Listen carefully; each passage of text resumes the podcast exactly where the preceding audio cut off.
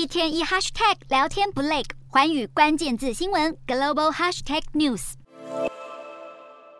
中国罕见掀起民间抗议潮，国际社会都在紧盯这波白纸革命的发展。白宫国安会发言人科比在二十八号声明，总统拜登密切关注白纸革命。虽然科比不愿描述拜登如何反映中国示威民众的诉求，但强调美国支持示威者的权利。而美驻中使馆也向中方表达关切，还发布了声明，鼓励中国的美籍公民在疫情防控扩大之际保存十四天的食物供应。还有向德国政府或是联合国都发出了关切声明。联合国也表示不该逮捕只是参与和平示威的民众。而英国外交大臣更是呼吁北京当局听进人民的心声。至于被殴打拘押的 BBC 外国记者，也引发英国政府担忧。英相苏纳克透过发言人表示，记者遭受的待遇令人震惊且无法接受。欧洲广播联盟同样谴责中方行径，还透露不止英国记者、瑞士媒体，还有其他联盟成员在抗议现场报道时也遭到了骚扰威胁。不过，中国外交部也有反驳。中方还表示，政府一贯根据现实状况调整优化防控措施，还说相信有了人民支持配合，一定能成功对抗疫情。不过，对比正在各城市上演的革命怒火，这番言论的说服力还得打上个大问号。